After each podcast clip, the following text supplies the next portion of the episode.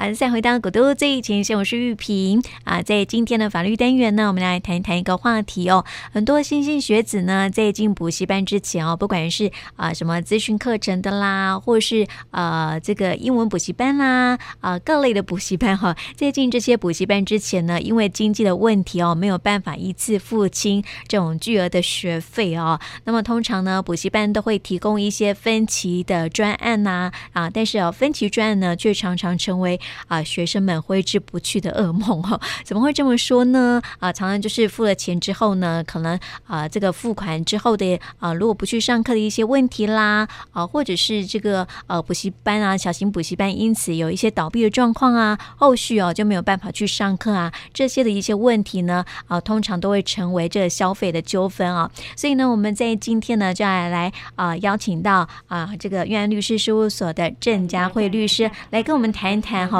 这类有关于这个补习消费的一些争议的问题了。啊，佳慧律师你好，主持人好，各位听众大家好。嗯，我们来谈谈这些这个消费的纠纷哈。这补习班哦，常常都是在消基会的这个呃纠纷排行里面哦。从以前到现在，我记得好像在二十年前哦，我在跑消费线的时候啊，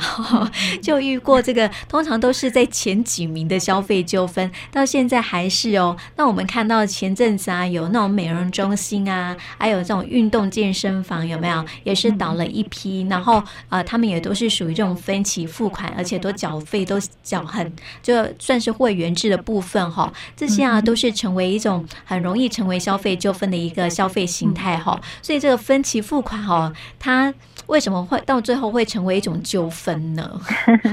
是 是，就就像主持人说的，其实呃，我们在消费争议里面，像这种补习业的他们的呃这个给付的金额，确实是我们很常见的一个消费纠纷哈。那像刚刚主持人讲的，就是。呃，我们现在有很多人他会去学习，不管是语言外语，或者是他学习一些电脑技能，那这种东西他们课程其实所费都不止哦，有些课上起来哇，可能都要十几万。那很多学员其实一一次是拿不出这么多的学费。那我们会看到很多的这个呃补习业者，他们就跟你说，哎，我们有分期付款的方案。那很多学员会没有注意，他们就签了这个方案，后来才发现说，哎，原来他们签的。不是这个分期，不是单纯的分期付款啊？怎么说呢？因为我们如果一般是分期付款，我们脑袋想的就是，哎，我就是跟这个补习业者，我就是把我的学费，哈，比如说呃十万块的学费，我就分一百期，那每一期可能一千块这样子，一期一期的缴，把它缴完。可是我们常常会有，我相信有很多这个消费者会有发现说，哎，我这个补习业者可能后来也许是倒闭，或者也来后续。他是这个呃，比如说经营者更换，好，或者是其他的关系，他就不能再继续提供服务的时候，那他没有提供课程了，我们才发现说，哇，原来我我的这个分期不是单纯的跟这个补习业者好，而是原来在当时我们在签这个分期付款的时候，实际上他是啊一个第三人的一个金融机构，那他提供的是一个消费借贷，好，变成说你去借了一笔钱。然后呢，所以呢，你欠了这银行一笔钱，然后银行帮你先把这个学费给付掉。嗯，所以后来呢，银行就会依照跟你的消费借贷，他就会说啊，所以依照我们当时的借贷契约，你就是要分期还我这个钱。所以其实我们会发现有很多的纠纷，就是衍生在可能是这个呃补习业者或补教业者，他们后来歇业了，或者是说倒闭以后，才发现说哇，原来我的这个学费还要继续缴。很多民众是非常的。呃，惊讶就是说，哇，怎么办？我还要继续交。嗯嗯，对。那所以这个就是本呃补习班就是假分期真贷款的概念喽。是是是，没错。就是说，我们渐渐的发现，有很多补习业者在这个部分，他们在当时跟你的说辞上不够精确，或者是他们也是故意的不精确了哈，就是让你以为说，哎，我可以用分期。那也是因为这样子的消费纠纷太多，所以后来呢，我们呃关于这些的定型化契约就有公布了这个呃，不论是在短期补习业者的这个定型化契约，或者是说我们关于短短期的这个消费借贷的定型化契约里面，就有特别的呃这些应记载和不应记载事项里面就要求一点，就是说，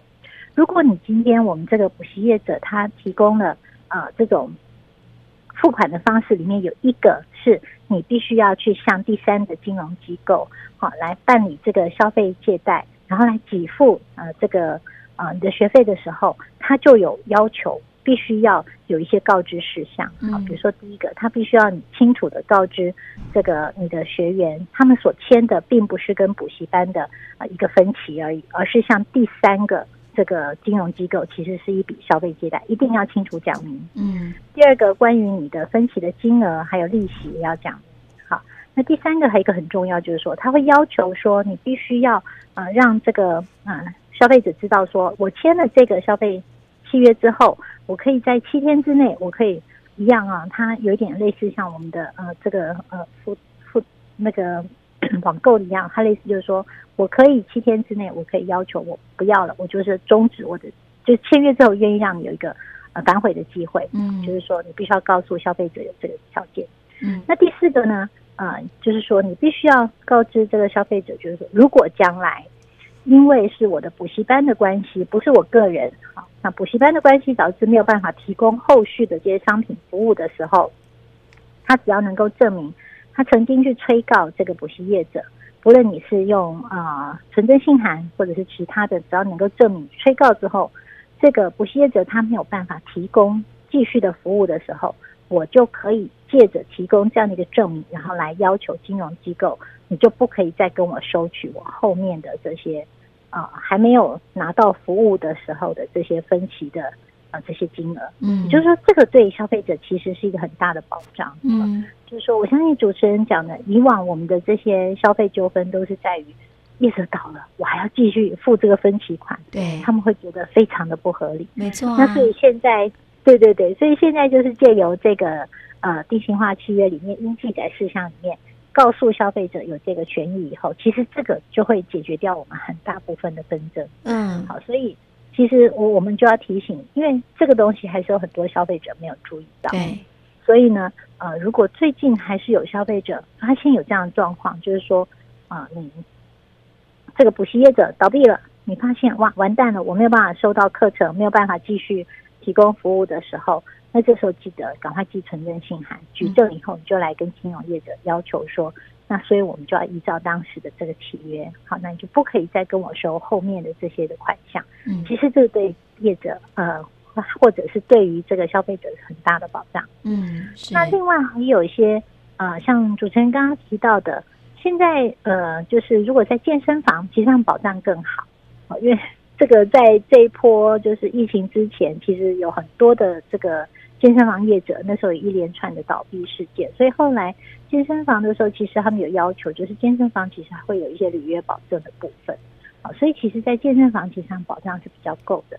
但是在呃其他的补习业，比如说我们刚刚讲语言啊，或者是有一些电脑啊，或者一些设计课程，好像这些可能就还没有到强制要做这个履约保证。嗯，那如果有履约保证的时候，其实也可以透过履约保证，那其实可以从这边拿到一些。啊，这个赔偿金，那所以其实可能就是消费者在呃签约的时候，可能就是要特别注意，那看清楚自己的这些权益。是，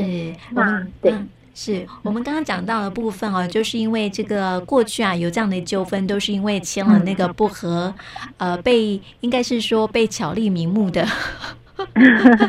应该说业者没有讲得很清楚 哈，然后再就是说，他们也尽量要让你们造成一个误会，以为说啊就是一个分歧哈，以为会轻轻松松，但是殊不知其实你变成是签了另外一个消费借贷契约。对呀、啊，其实有很多人如果知道我其实变成去借钱来付学费，很多人是不愿意的。没错，不过这也是因为呃，我觉得是补习班的业者吧，就是在呃契约这个文字上面，可能就是很技巧性的去避开这个明明就是信贷，因为我觉得这是一种信贷嘛，对不对？小额贷款的部分，对不对？然后他把它改成是像是分期付款啊，我觉得就是误导民众，哎，这会不会有诈欺的行为啊？呃，应该要看哈，就是说，如果这边它只是在文字叙述上面不够精确，那大概不会有啊、呃、认为是诈欺。可是如果我们其实也有看过，真的不能说没有哈。反正有一些可能补习业者，他会就利用大量的让民众来签课程、买课程之后呢，啊，他就签了这个呃消费借贷契约之后，他再做倒闭。那如果这样，其实他确实会有部分呃被认为是不是有诈欺的一个犯行哦，哈，因为等于你是用诈术让这个消费者以为你们是正常的要提供课程，那结果呢，你在领取了这个呃金融业者的这个学费之后，你就来恶性倒闭。所以其实啊、呃，我觉得要看这个各个行为的样态，但是确实，如果它是大量的，而且是很频繁、密集的，忽然签了大量的这个学员收了费用之后，你就忽然倒闭，那确实，我觉得这部分。啊、嗯，可能就会被追究是不是诈欺的犯行，所以其实还是要请补教业者也都还是要小心。嗯，在用字遣词上面，我觉得实话实说，让消费者自己选择 要不要，可能会比较这个这种是比较正当一点的手法嘛，对不对哦？是是。那另外一个就是说。嗯呃，因为我们刚刚提到了，这个是一个定型化契约的应记载和不应记载事项。那实际上这个部分是法律授权哈，也就是说法律明文规定，纵使业者想要巧立名目来规避哈，只要是你是这个补习业者，那你也是让这个消费者签了这个消费的这个借贷契约来付呃你的这个学费。刚刚的这些事项，纵使你没有说哈，比如说我们刚刚讲的一个啊，就是呃你没有告知消费者，你可以在七天之内可以啊，就是我你就算签了这个。消费借贷契约我会反悔，你没有告诉他，消费者事后得知，你只要还是在期限之内，好，还是一样可以主张你有这个权利。嗯，那一样就是说，纵使你的契约里面没有写到说，哎，我将来万一恶性倒闭的时候，你可以透过发存证信函之后，跟金融机构来啊要求停止后面收取后面的这个没有提供服务的这些款项。那么，就算你没有记载，不好意思，因为这个是已经。公布的这应记载事项，那么消费者还是可以主张这个权利，所以可能就是要请这个消费者啊、呃、记得，就是说这是你们可以主张的权利。如果真的有碰到，也不要因为你当时写的契约里面业者没有给你写，就以为你不能主张。好，就是说我们其实现在消保法对于消费者的保障还是啊、呃，我觉得尽量的面面要俱到。所以其实这个东西。现在既然是已经公布了消费者这个权益，就算你的契约没有写，消费者都还是可以据理主张，没有问题的。哦，所以说，如果是之前签订的契约，现在还适用吗？嗯、呃，其实这个东西，呃，目前如果是这个已经公布了之后的签订的契约，就可以主张了。嗯，那呃，所以我觉得民众其实大概呃这一两年，因为呃，如果没有记错。那查一下确切它的公布时间。不过啊，只要在公布之后的啊，那这些签的契约就可以主张啊这个权利。所以我觉得民众倒是呃不要太紧张，大概这一两年的这些状况都在适用范围内。嗯，因为补习也不会。这这那个好几年前补的嘛，对不对？嗯 嗯，是。嗯，这几年的这个契约内容哦，大家还是要稍微注意一下哈。如果是啊最近才要去上补习班的话呢，在签署合约的时候哈，还是要清楚的去审阅契约的内容哈啊，去呃逐条去看一看是不是合理。那有些人哦，他可能诶。就是那个法律法条嘛，就是有时候呢，呃，那个契约的内容哦，我们看得懂字，但是 不一定能够 不一定能够理解 它的内容。说很多人都跟我说，哎，契约看得懂我，可是我看不懂契约，很可爱。应该这样讲哈，我们再讲一个最简单的分辨方式，就很多人会跟我说，我真的搞不懂，我到底是跟补习业者是分歧，还是我其实是像。律师，你说的就是我其实跟金融机构签了一个叫做消费借贷契约来付。我说有一个很简单的方式，好，你询问他说，好，那既然你说我可以分期了，我的分期的钱付给谁？哦，好，这是一个很容易分辨。如果你也是分付给这个补习业者，你就是汇到业者的账户，那很很简单嘛，这个当然就是就是分期付款了嘛。嗯，但是如果哎，今天比如说你是跟这个大山好，比如说我们叫大山英语补习班好了，好。那结果你是要付给这个台新银行你的每一期款项，那你可以就要警觉心了。我既然是跟补习业者说好了，我要分期付款，怎么会把款项付给第三人，而且又是付给一个银行？嗯，好，那这个时候你就要问清楚，我这个其实是不是不是分期付款，而是签了一个消费借贷契约？好，所以啊、呃，这个部分其实呃一般的消费者就可以从这个比较简单的方向，那就来做一个分辨。哦，嗯、就是如果你不懂的，还是要问一下啦，对不对？那如果鼓励消费者，对对，那如果业者哦支吾其词的话，那可能就是有问题哦。真的真的，如果业者支吾其词，其实这个补习班大概你要真的要考虑。没错没错，对。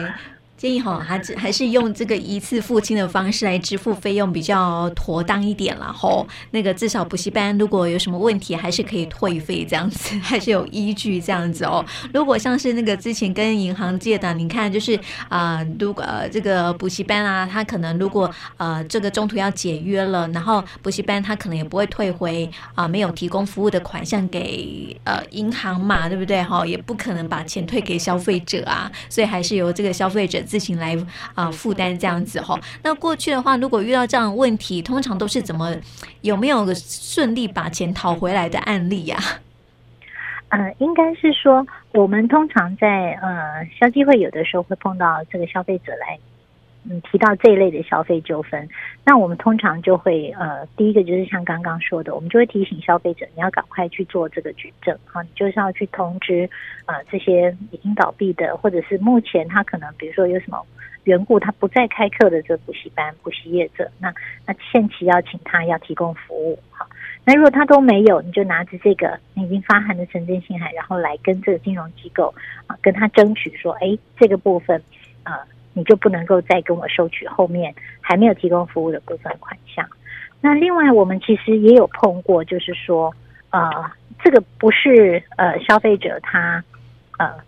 这个不要再继续这个服务，或者是说他不是呃这个不是业者他不提供服务，而是他们可能有其他的消费纠纷，他们要终止了，就是不再继续了。嗯，那其实这个时候呢，我们其实也可以要求。啊，你这个补习业者，因为既然是跟你合作的金融机构，那你就应该一并帮我们请这个机构、金融机构呢一起来做协商。那怎么样让这后续的款项不能够继续再跟消费者来给付？因为我们有碰过，就是有些消费者他会只记得跟补习业者做协商，他可能说我的课到某个地方终止，可是他忘了一并处理后续的这分期付款的方式。好，那那我们其实就会说，你等于留了一个尾巴。因为你的款项，如果金融业者还继续来跟你请求呢，嗯，好，所以其实最好的方式，既然金融业者有跟补习业者他们是合作的，那其实他们在沟通上面绝对会比我们消费者单方会更更容易，所以最好就是三方一起，